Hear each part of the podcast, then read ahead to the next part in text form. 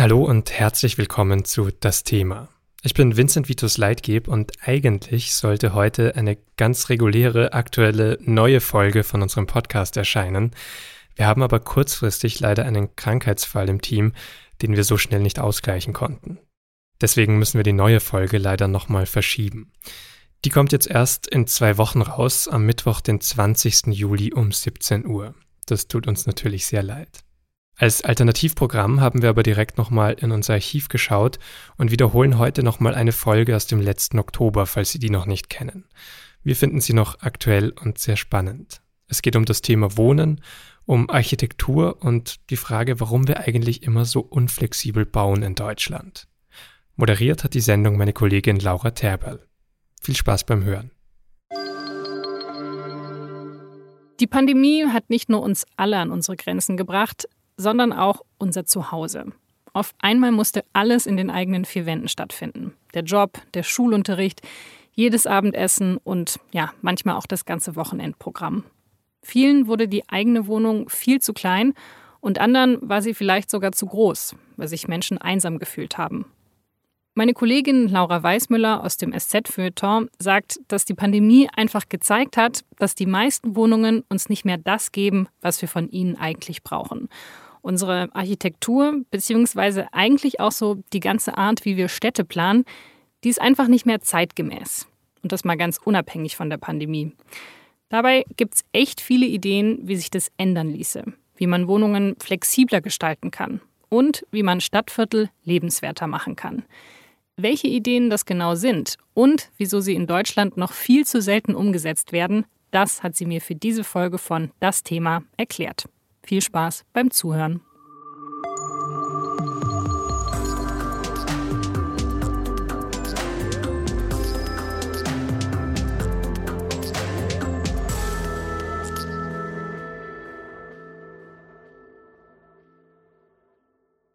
Laura, du schreibst für das Feuilleton der SZ über die Themen Wohnen, Städtebau, Architektur. Wie war das denn bei dir während der Pandemie? Da haben ja die meisten Leute sehr viel mehr Zeit in den eigenen vier Wänden verbracht, in der eigenen Wohnung. Wie hat das bei dir funktioniert? Ähm, hat die Wohnung dann noch zu den Bedürfnissen gepasst, die man auf einmal hatte? Also da kann ich ein ganz klares Nein sagen.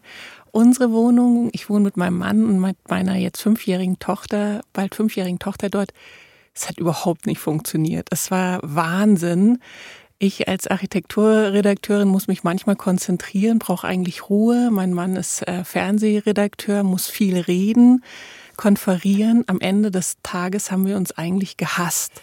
Wir waren so genervt voneinander, einfach weil wir nicht die Rückzugsmöglichkeiten hatten. Und dazwischen sprang Alma, unsere Tochter, rum. Und ich glaube, uns ging so, wie es sehr vielen ging, dass wir gemerkt haben, wie wenig unsere Wohnung eigentlich zu unseren Bedürfnissen passt, weil das, was wir gemacht haben, war jetzt nicht freaky neue Sachen äh, durch Corona, sondern Homeoffice, Kinderbetreuung, sich manchmal entspannen wollen, Rückzugsmöglichkeiten haben. Und ähm, wir haben dann auch wie alle angefangen, äh, ständig zu entrümpeln, aber so viel entrümpeln kann man gar nicht, dass diese Wohnung wirklich für uns alle den Platz geboten hat, den wir in diesem Moment gebraucht hätten. Was sind denn so die größten Defizite von so einer, jetzt sage ich jetzt ja mal, klassischen Wohnung? Also ist die einfach zu klein oder ist es, wie, wie der Platz aufgeteilt ist? Also zu klein ist es, glaube ich, ganz sicher nicht. Also der, wir haben immer mehr Quadratmeter pro Kopf zur Verfügung. Wir sind jetzt, glaube ich, bei knapp 50 Quadratmeter pro Kopf in Deutschland. Es ist ähm, nicht gut verteilt. Also wir wohnen eigentlich immer noch in Wohnungen, die Grundrisse haben, die so ungefähr vor 100 Jahren entstanden sind, also im Funktionalismus. Und da hatte man halt eine ganz klare Vorstellung von, was ist eine Familie, was macht der Mann, was macht die Frau was mache ich in der, in der Wohnung? Und das passt überhaupt nicht mehr, wenn man merkt, wie unsere ähm, Bürohäuser sich auch verändert haben. Dann denkt man, ja klar, die sind natürlich mit der Zeit mitgegangen, mit der Digitalisierung, mit wo will ich arbeiten, wie soll es da aussehen. Und unsere Wohnungen aber überhaupt nicht. Und das heißt, ähm, die Pandemie hat dieses Defizit so viel klarer gemacht, dass ich hoffe, dass wir jetzt merken, die Zwangsjacke passt nicht und wir müssen anders unsere Wohnungen konzipieren. Wir müssen vorher drüber äh, überlegen, wie wollen wir wohnen und das dann auch bauen. Aber wenn ich jetzt zum Beispiel an meine Wohnung denke, also die wurde vor kurzem erst saniert und die ist ja relativ offen. Also das ist ja schon was, was jetzt, glaube ich, so vor, weiß nicht, 50 Jahren ein bisschen anders war. Da war die Küche ja immer ganz klar abgetrennt, hat jetzt wieder diese typische, ja, was alle wollen, diese offene Küche, offener Wohnraum, was jetzt ja vor allem in Corona-Zeiten total genervt hat.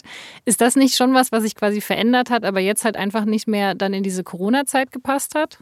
Ich glaube, ein Punkt ist, was alle wollen das gibt's nicht. Es gibt nicht die eine Wohnung, das hat man nämlich vor 100 Jahren gedacht. Also zum Beispiel das Wohnen fürs Existenzminimum. Wie viel, was muss man dann genau da machen und da und dann ist jede Familie glücklich. Das hat damals noch nicht gepasst. Und in einer Gesellschaft wie heute, die so divers ist und die so divers sein will und arbeiten ganz will, ganz unterschiedlich leben will, ganz unterschiedlich lieben will, ganz unterschiedlich. Ähm, Wohnungen müssten alle unterschiedlich aussehen. Aber wir kasteln uns ein. Der Grundriss sieht überall relativ ähnlich aus und das wird dann gestapelt. Also ich glaube, da ist das Defizit, dass wir uns in unseren Wohnhäusern gerade in Deutschland immer noch viel zu wenig vorstellen können, wie können Wohnungen eigentlich aussehen? Also ich kann jetzt nicht für jeden in Deutschland eine andere Wohnung bauen, aber so vom Prinzip muss ein Haus ganz, ganz unterschiedlichen Wohntypen gerecht werden. Okay, also der Individualismus, den wir in unserer Gesellschaft haben, den muss man quasi auch in der Architektur finden. Aber also wahrscheinlich hätte ja bis vor kurzem noch jeder gesagt, na ja, also für diesen Individualismus, da baut man dann halt ein Haus. Also wenn, wenn ich dann genug Geld angespart habe, dann baue ich mir ein Einfamilienhaus und das kann dann ja genauso aussehen, wie ich mir das wünsche. Das Punkt ist halt, Architektur ist so wahnsinnig komplex. Ich könnte dir da jetzt so viele Antworten geben, weil A, Einfamilienhäuser sind im 21. Jahrhundert einfach wirklich, man muss es leider so sagen, die falscheste Antwort bei einer Scheidungsrate von 50 Prozent in der Klimakatastrophe beim Punkt Versiegelung. Und vielleicht auch die wichtigste Antwort, nicht jeder hat das Geld, sich einfach ein Haus leisten zu können, egal wie viel er spart und egal wie viel er arbeitet dafür. Und ich glaube eben, man muss einfach manchmal auch in andere, in andere Länder schauen. Wie machen die das da? Weil es klingt alles immer so utopisch. Wir müssen äh, anders wohnen, die Wohnung soll anders aussehen für unsere Bedürfnisse. Und man denkt sich, ja, geht das überhaupt? Ja, und dann fährt man nach Zürich oder man fährt nach Wien und dann sieht man, ja, die Häuser sehen eben so aus. Es geht, es ist bezahlbar, es ist machbar. Man muss es halt einfach auch umsetzen. Okay, also wir brauchen individualisierbaren Wohnraum und zwar nicht nur auf dem Einfamilienhaus, wo ich das dann so planen kann, wie ich das möchte, sondern wirklich auch in Mehrfamilienhäusern. Du hast jetzt gesagt, es gibt dafür schon gute Beispiele. Was machen die denn anders?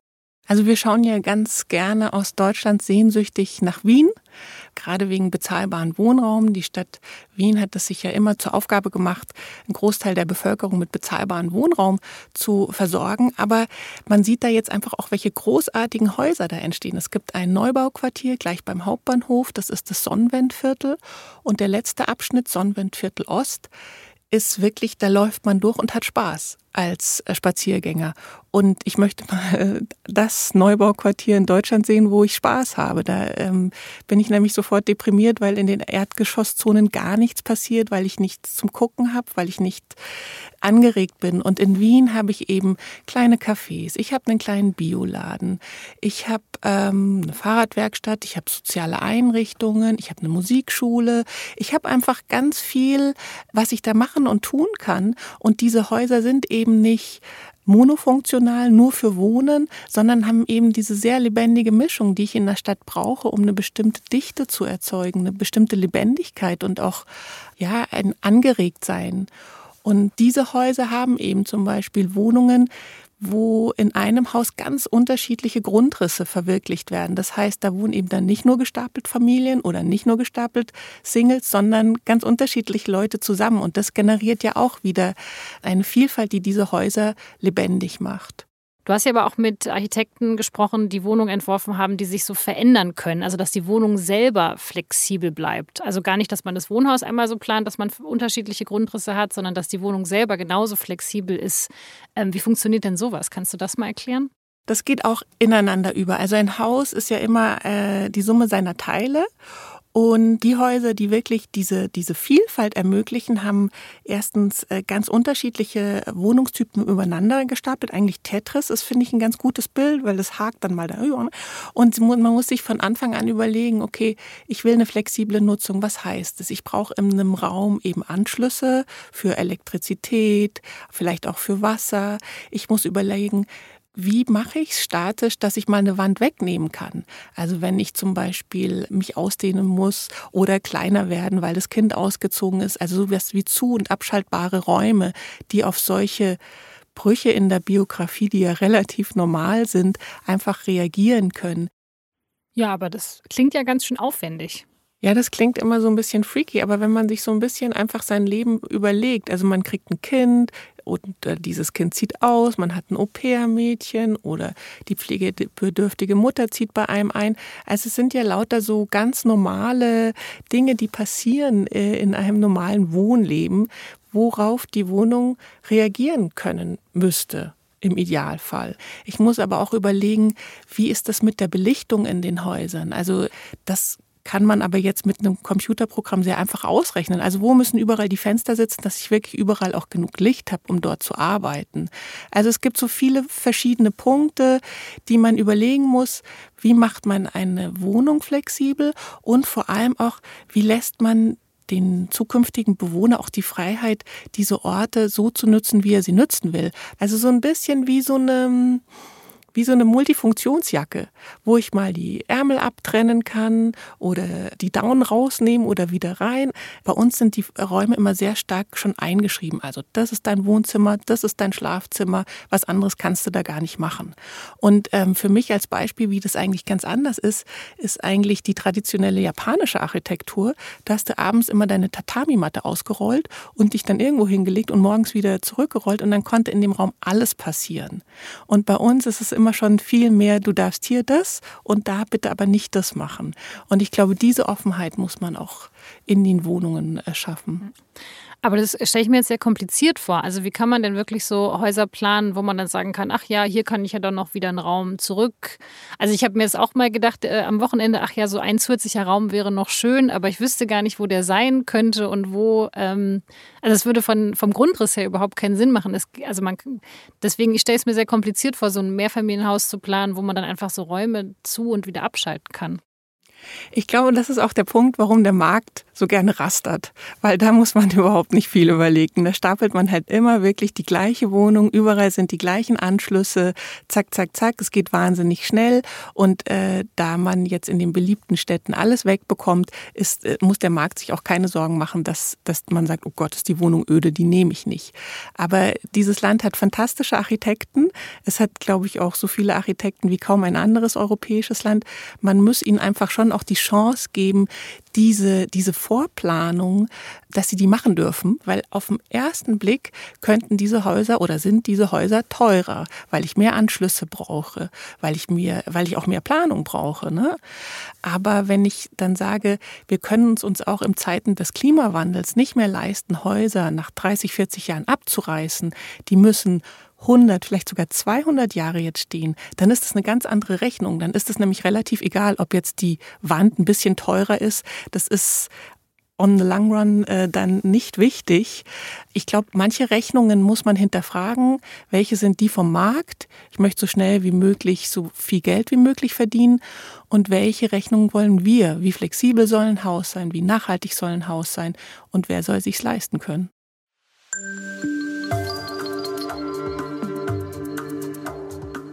Flexiblere Häuser mit unterschiedlichen Grundrissen, die sind also oft erstmals teurer als so gerasterte Wohntürme. Und deshalb gibt es auch gar nicht mal so viele positive Gegenbeispiele, also wie denn modernes Wohnen aussehen könnte. Einige Ideen, die werden und wurden aber schon realisiert. Ein Beispiel ist das Wohnhaus San Remo. Das steht in Riem, so ein bisschen außerhalb im Osten von München. Riem ist jetzt kein besonders hipper Stadtteil, aber eben einer, in dem Platz ist für neue Ideen. In San Remo können 100 Menschen leben. Es gibt dort viele Gemeinschaftsräume, wie zum Beispiel eine Bibliothek oder eine Werkstatt. Und dort ist es eben möglich, dass man Zimmer an die Nachbarn abgibt oder vielleicht sogar ein Zimmer mit ihnen teilt. Man hat also eine gewisse Flexibilität, wie groß die eigene Wohnung sein soll. Und das hat eben den großen Vorteil, dass die Menschen deshalb möglichst lange in San Remo wohnen bleiben können. Auch wenn sich die Familie verkleinert oder eben vergrößert. Und das ist auch sinnvoll, denn finanziert wurde San Remo nicht von einem Investor, sondern größtenteils von den Bewohnerinnen und Bewohnern selbst. Sie haben sich in einer Wohnungsbaugenossenschaft zusammengeschlossen. Davon gibt es in Deutschland ungefähr 2000. Rund 5 Millionen Menschen wohnen in Deutschland in der Genossenschaftswohnung. Das Konzept funktioniert folgendermaßen. Wer beitreten möchte, der muss einmalig sogenannte Anteile zahlen. Das sind in der Regel ein paar hundert oder tausend Euro. In manchen Genossenschaften kostet es dann nochmal zusätzlich Geld, wenn man dann auch in eine Wohnung einziehen möchte. Bei Sanremo waren das zum Beispiel 650 Euro pro Quadratmeter, also 65.000 Euro für eine 100 Quadratmeter Wohnung. Das klingt erstmal ziemlich viel, aber dafür zahlen die Mitglieder dann eine vergleichsweise günstige Miete und so eine Wohnung, die gibt einem natürlich auch Sicherheit. Man hat ein lebenslanges Wohnrecht, es gibt keinen Vermieter oder eine Vermieterin, die einem kündigen kann. Die Wohnungen, die gehören ja der Gemeinschaft. Und wer dann doch wieder ausziehen möchte, der bekommt seine Anteile in der Regel wieder ausbezahlt obwohl man da natürlich die Rendite jetzt nicht mit dem freien Immobilienmarkt vergleichen kann. Meine Kollegin ist von dem Genossenschaftsprojekt Sanremo auf jeden Fall ziemlich begeistert. Das macht so wahnsinnig gute Laune, weil es hat auch schon mal bei uns den, äh, die Häuser ja auch immer meistens so in gedeckten Farben und so ein bisschen beige oder altrosa. Und Riem schon so, bam, ist irgendwie ein schönes äh, Mintgrün. Und im Erdgeschoss passiert einfach einiges. Also die haben da die Waschküche fürs Haus, die haben da aber auch so ein bisschen Arbeitsplätze, wo man, wo ich mir zum Beispiel gut vorstellen könnte, da hätte ich wahnsinnig gut in der Pandemie arbeiten können, anders als in der 70 Quadratmeter Wohnung mit meinem Mann. Dann haben die auch ähm, zum Beispiel eine Gästewohnung, dass man eben kein Gästezimmer braucht, aber trotzdem seine Gäste gut äh, unterbringen kann. Die haben eine Gemeinschaftsdachterrasse. Wenn man das dann sieht, merkt man einfach, wie wahnsinnig Spaß auch so ein Haus machen kann. Es gibt positive Beispiele, wo es ein bisschen anders läuft, aber es sind ja meistens nur sehr, sehr, sehr kleine. Ähm, die Masterpläne für die großen Neubaugebiete in Deutschland, gerade die auch überall gebaut werden, es wird ja auch überall gebaut, die sehen dann doch so ein bisschen anders aus. Also woran liegt das? Das ist immer so die ganz große Frage und die hat unterschiedliche Antworten.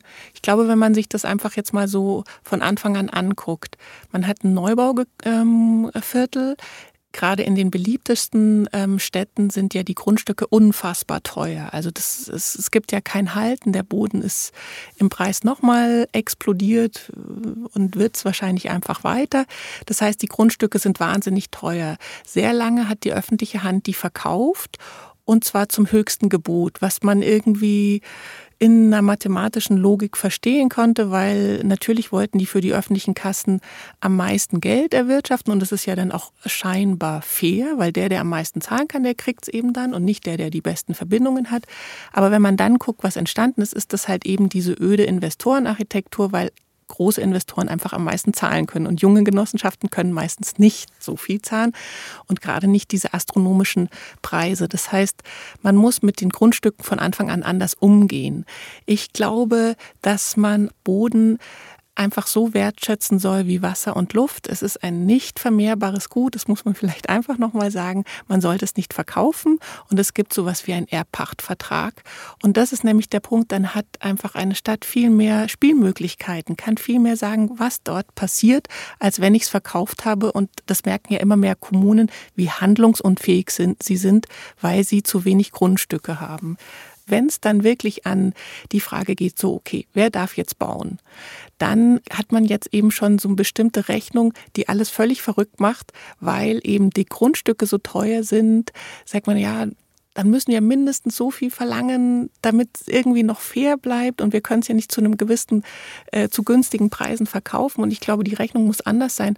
Wie teuer darf ein Grundstück maximal sein für Erbpachtzins und so, damit dort noch bezahlbarer Wohnungsraum entsteht und damit auch so innovative Treiber wie junge Genossenschaften dort auch ein Haus überhaupt bauen können. Das ist, glaube ich, so der erste Punkt. Wie geht man mit den Grundstücken um? Okay, also man muss quasi von hinten nach vorne rechnen und nicht von. Ja. Eigentlich schon, weil sonst schließt man einen Großteil aus. Und der zweite Punkt ist, eben früher hat man das ganz einfach gelöst, wer am meisten zahlt, darf bauen.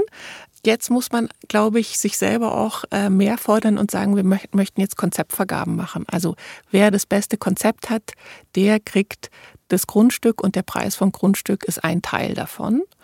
Und ähm, dann ist natürlich auch die Frage, wie, wie sollen solche Konzeptverfahren aussehen? Und da könnte man zum Beispiel wieder nach Wien gucken.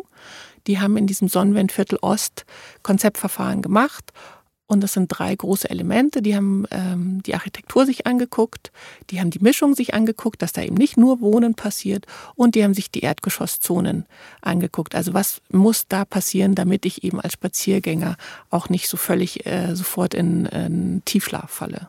Okay, das heißt, der Investor oder wer auch immer da bauen will, der wird einfach mehr in die Pflicht genommen, der muss sich mehr überlegen und man macht dem Markt mehr Auflagen und kann als Kommune, als Stadt dafür mehr tun, oder? Ich glaube auch, man muss sich viel mehr vorher als öffentliche Hand Gedanken machen, was soll da alles passieren, für wen. Und ich glaube tatsächlich, wir haben uns jetzt relativ lang angeguckt, wie der Markt baut.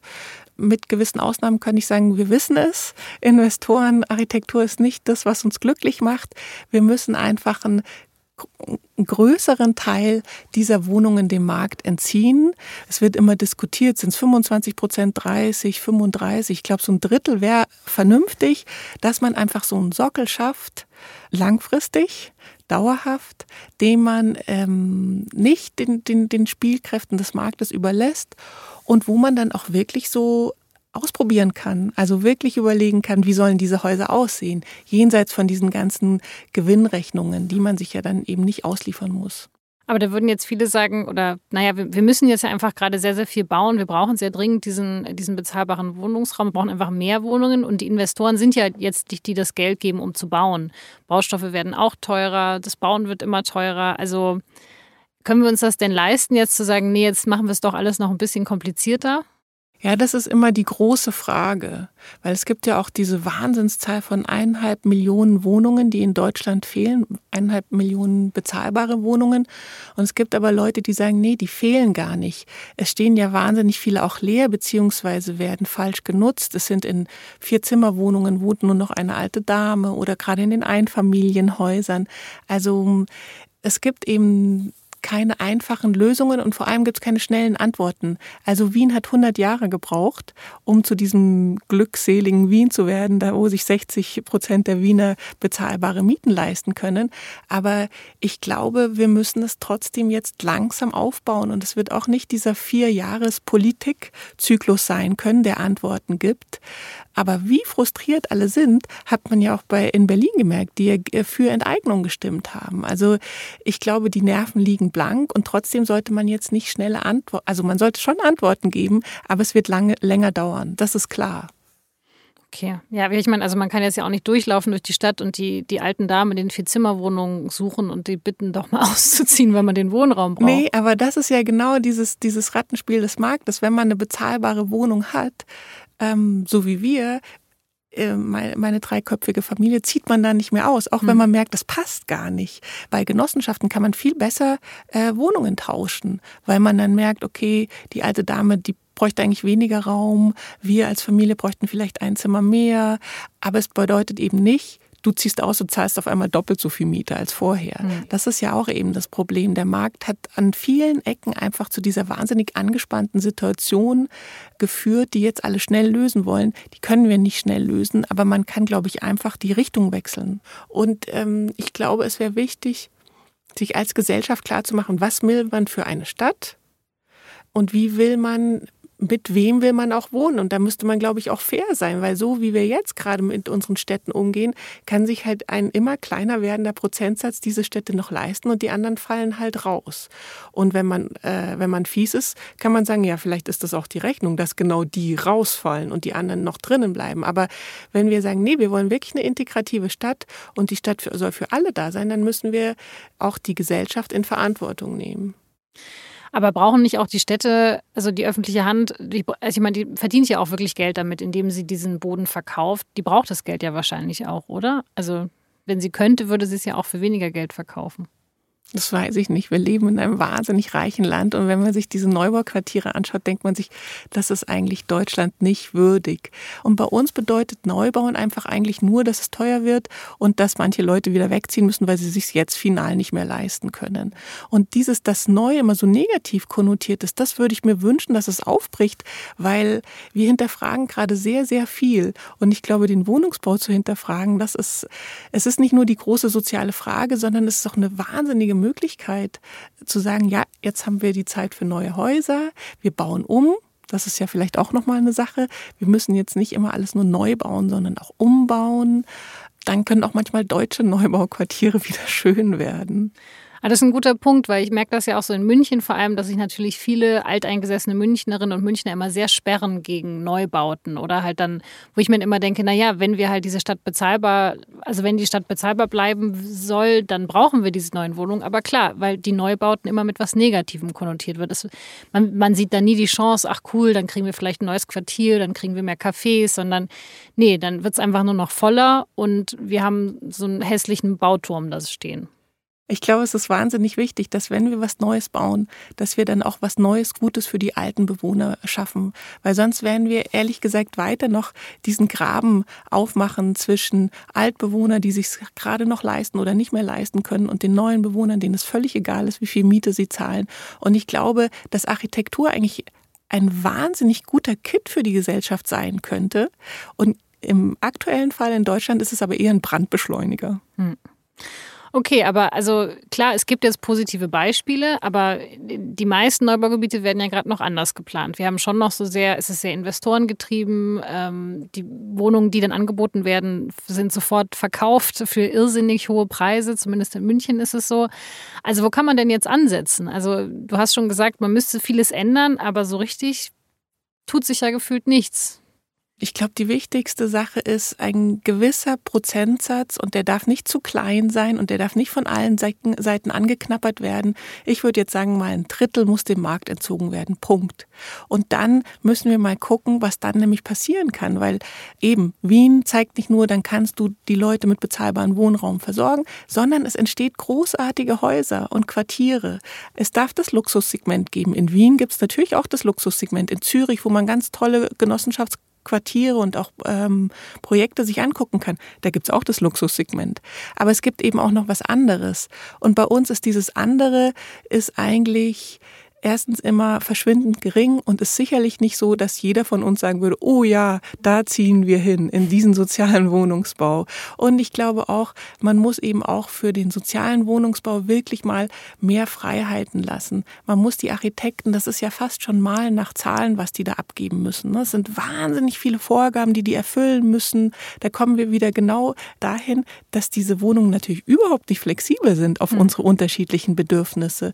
Und ich glaube, wenn man den Architekten Architekten auch mehr Freiheit geben würde, gleichzeitig sie fordern, dann würde man was Tolles bekommen. Aber jetzt habe ich das Gefühl, dass Architekten eigentlich nur, wenn sie so Sonntagsbauten machen wie Konzertsäle oder ein neues Theater, dann können sie mal ihre Kreativität zeigen. Aber dass ein Wohnhaus oder ein Stadthaus, ich würde es, glaube ich, wirklich als Stadthaus, noch viel kreativer sein kann als ein Theater, das können wir uns hier in dem Land gar nicht vorstellen. Aber gibt es denn nicht auch Investoren, die, also die das auch so sehen und die dann halt auch dementsprechend, also kann man wirklich jetzt alle Investoren so in die gleiche Kiste schmeißen, dass die eben alle nur sehr marktgetrieben bauen oder gibt es da auch Gegenbeispiele? Nee, ich würde es auch gar nicht so aufmachen mit der gute und der böse Investor. Aber es gibt halt ganz bestimmte Rechnungen. Und zum Beispiel in der Investorenlogik muss sich ein Haus 30 Jahre tragen. Das ist aber in Zeiten der Klimakatastrophe ist das Wahnsinn. Also ähm, die Bauindustrie ist äh, Klimasünder Nummer eins mit dem ganzen Bauschutt und der grauen Energie, die bei einem schnellen Abriss wieder produziert wird. Das heißt, da brauchen wir eine andere Rechnung. Also vielleicht müssen wir dann wirklich Investoren nehmen, die sagen, ja, wir sind an dem Haus 200 Jahre interessiert und nicht, wir bauen dieses Haus und dann wollen wir es eigentlich schon im Bau verkaufen und mit dem Gewinn von dannen ziehen. Also ich glaube, wenn man schon mit dem Markt arbeiten will, dann muss man aber vielmehr noch sagen, was will ich von diesem Markt und sich nicht den globalen Spielregeln des Marktes anpassen. Also ein Haus muss ich nach 30 Jahren rechnen. Das heißt, also für die Bauindustrie oder für die Bauinvestoren wäre es halt quasi in Ordnung, ein Haus nach 30 Jahren wieder abzureißen, weil dann hat man schon seinen Gewinn damit gemacht, oder wie? Genau, also die Rechnung, die ist ja eigentlich auch wieder absolut fiktional, weil wenn wir aus unserem Fenster gucken, egal ob in München, Stuttgart, Frankfurt, wo auch immer, sind die Häuser ja nicht alle nur 30 Jahre alt. Aber die rechnen eben so. Es muss sich schnell rechnen. Ich kann nur günstige Materialien verwenden. Ich kann nur Wohnungen stapeln, weil das am schnellsten geht. Ich kann die Anschlüsse nur an einer Ecke hinstellen, weil das am günstigsten ist. Also diese Rechnung macht natürlich Sinn, aber für eine Gesellschaft in Zeiten der Klimakatastrophe, in Zeiten, wir wollen alle diverser sein, macht es überhaupt keinen Sinn. Okay, aber müssten da nicht vielleicht auch die Städte mehr machen? Also ich meine, die überlegen sich ja diese ganzen Großbauprojekte, bei denen dann so gestapelt wird und bei denen so günstig gebaut wird. Also die müssten sich doch dann vielleicht auch einfach mehr einbringen. Ich glaube vielmehr, die öffentliche Hand hat einfach auch verlernt ähm, zu bauen also Stadtquartiere zu bauen. Die Passivität der öffentlichen Hand ist ein Riesenproblem, hat was mit Angst zu tun, mit Mutlosigkeit, aber ich glaube eben schon auch mit Vorstellungskraft. Mhm. Also man würde sich ja wünschen, dass die all diese tollen Genossenschaftsprojekte mal anschauen, weil dann, dann würden sie sehen, dass ein Gemeinschaftsraum, der jetzt so tröge klingt und oh Gott, da will ich nie hin, meistens die Dachterrasse ist, wo jeder am Abend sein Feierabendbier trinken will oder die äh, Sonne untergehen sehen. Also dass sich ganz viele Vorstellungen, wie wir heute wohnen und arbeiten, so fundamental verändert haben. Ich glaube, das ist in ganz vielen Baubehörden noch nicht angekommen. Ja, und dann ist halt so, dass der Investor die Dachterrasse dann, ja, dem, das wird dann, gehört dann zum Penthouse, was dann am allerteuersten ist vom Das ist eigentlich Haus. ein wahnsinnig gutes Bild, ne? weil das Penthouse ist das teuerste und es kann sich dann nur einer leisten oder eine Familie oder wie auch immer, wie, die, wie viele da drin wohnen. Und bei diesen ganzen jungen Genossenschaftshäusern sind die schönsten Flächen, also die Dachterrasse, der Innenplatz, das ist immer für die Gemeinschaft da. Oder die schöne Gästewohnung, die sich alle dazu buchen können. Also da ist einfach ein ganz anderer Umgang mit, wem gehört was privat und was gehört der Gemeinschaft. Also ist du Hoffnung, dass es in 20 Jahren ein bisschen anders aussieht? Ah, ich habe die Hoffnung, dass es in zehn Jahren schon anders aussieht. okay. Bei 20 Jahren halte ich das nicht mehr aus mit diesen öden Investorenkisten und alle immer so, oh, das ist jetzt doch ein bisschen öde geworden und ach, wie traurig, können wir jetzt doch nichts mehr machen. Ich meine, es ist ja auch, muss man sich auch nochmal sagen, alles oder sehr viel öffentlicher Besitz, der dann so öde gemacht wird und der dann ausverkauft wird. Und ich glaube, das muss man sich vielleicht auch nochmal äh, klar machen. Städte gehören ja keinen privaten Konzernen, auch wenn die sich so breit machen mit ihren großen Headquarters und fancy äh, Architekturen, sondern es sind ja eigentlich immer noch Plätze, wo die Gesellschaft zusammenkommt und diesen Machthebel sollte man doch äh, regelmäßig und immer wieder spielen. Aber was kann ich denn jetzt eigentlich konkret machen? Also so als naja, ganz normale Mieterin. Ich bin jetzt keine Investorin, ich kann mir auch kein Haus oder keine Wohnung kaufen in der Stadt ich will jetzt auch nicht wegziehen. Also was kann ich denn da machen? Ähm, man kann zum Beispiel einer jungen Genossenschaft einfach beitreten, auch wenn man da keine Wohnung bekommt, weil man die dann stärker macht. Dann haben die mehr Mitglieder, dann haben die auch eine größere Einlage. Man zahlt da ja immer ein bisschen Geld, dass die einfach ein wichtigerer Gesprächspartner in der Stadt werden. Und das ist zum Beispiel das Erste, was man machen kann. Zum Schluss, ähm, du hast schon gesagt, so, so auf 70 Quadratmetern wohnst du, ist ja gar nicht so viel Platz. Hast du irgendeinen guten Tipp, wie kann man die 70 Quadratmeter Wohnung möglichst gut nutzen, auch wenn sie eigentlich nicht mehr so richtig passt? Regelmäßig entrümpeln. Mein Mann hasst mich dafür, dass ich immer wieder entrümpel und entrümpeln. Und dann die goldene Lösung habe ich auch noch nicht bekommen. Äh, Vorhänge. So, so äh, mit Vorhängen so neue Räume schaffen. Das ist vielleicht so für die kleine Schmalspurlösung. Aber nee, so richtig, ja, wir wohnen da weiter. Aber so eine richtige Lösung für alle, aber eben, ich glaube auch, die Lösung für alle wird es nicht geben.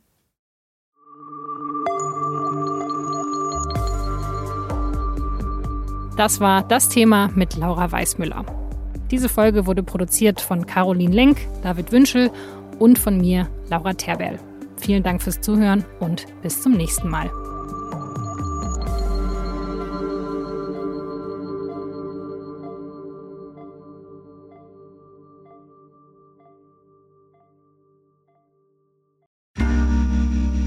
Werbung ich bin Dr. Robin John, Allgemeinarzt in Schönebeck. Das ist 15 Kilometer von Magdeburg entfernt und trotzdem zu weit, um hier Nachwuchs zu finden. Immer mehr Praxen im Salzlandkreis bleiben unbesetzt und Patienten haben lange Wege und noch längere Wartezeiten. Das muss sich ändern.